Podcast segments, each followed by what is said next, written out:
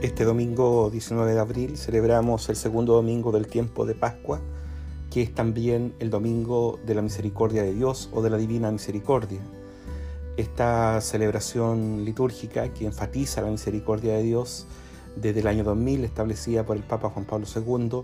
y que recoge a su vez una experiencia mística de una religiosa polaca, eh, Faustina Kowalska, eh, por ahí por la década del 30 del siglo pasado,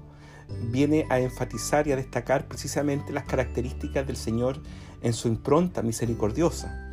Jesucristo ha vivido su Pascua, su pasión, muerte y resurrección, y ocho días más tarde, como dice el relato del Evangelio de este domingo, ocho días más tarde el Señor se encuentra con sus discípulos. Y ahí sucede un acontecimiento bien particular. El Señor se encuentra con los discípulos, pero dentro de los discípulos no está Tomás, uno de los doce. Y, la ausencia de Tomás imposibilita que este discípulo pueda reconocer y acoger la experiencia de Cristo resucitado. De hecho, el texto eh, dramático en expresar cómo este apóstol eh, se resiste a reconocer y acoger la experiencia de Cristo resucitado precisamente por no estar en medio de la comunidad. Ese dato es muy relevante en el contexto en el que estamos viviendo, porque la acción de la misericordia de Dios que se manifiesta desde la encarnación, pasando por la pasión, muerte y resurrección de Jesús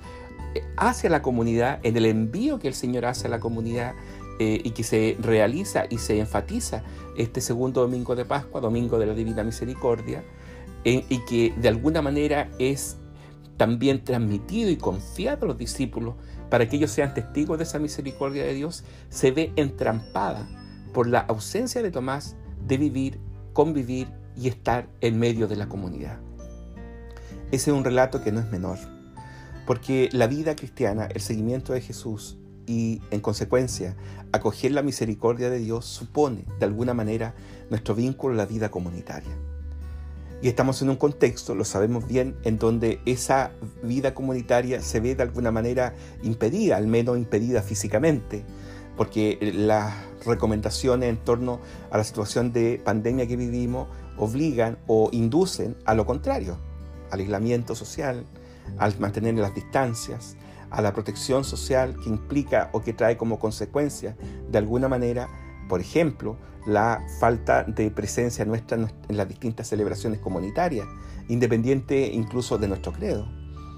Pero eso es precisamente una acción que se hace por la comunidad. Ahí hay un elemento que debemos entender y comprender de buen modo. Es decir, la aislación social que hoy día vivimos está dado precisamente por el cuidado, por el respeto, por la protección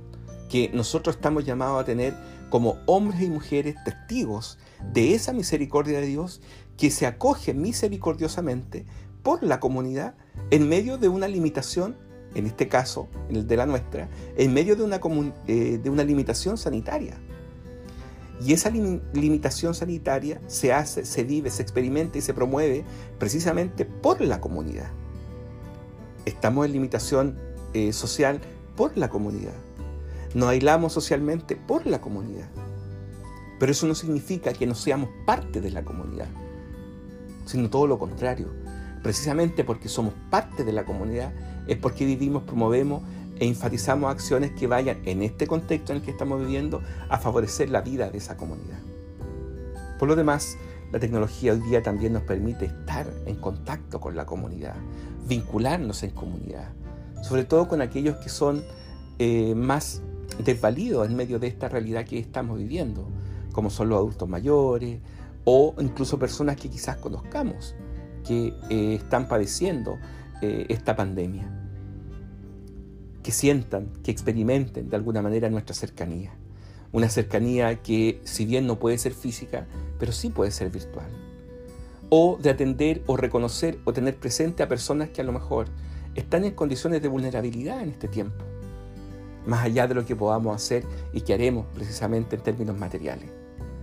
Esta cercanía física, esta cercanía emocional, esta presencia que nos vincula a otros y que nos hace sentirnos comunidad con otros, a través de la virtualidad, a través de, la, eh, de una llamada telefónica, a través de cualquier acto o acción que permita generar y comprender ese vínculo comunitario independiente de que el aislamiento físico esté. En el caso del eh, Tomás, que es el Evangelio que nos asocia a este domingo de la Divina Misericordia, eh, la situación es distinta. Porque Tomás no solo no está en la comunidad, sino que se aísla de la comunidad en razón de los sucesos que eh, venían ocurriendo por la pasión, muerte y resurrección de Jesús. Y eso le impide ver y le impide gozarse de la misericordia de Dios. Pero como la misericordia de Dios es mucho más y va mucho más allá de nuestras limitaciones,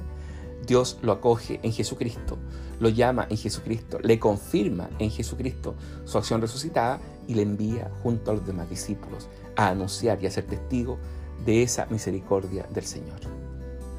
Segundo domingo de Pascua, segundo domingo de eh, la resurrección del Señor, segundo domingo que vivimos en este año 2020 después de eh, los acontecimientos pascuales, domingo de la divina misericordia.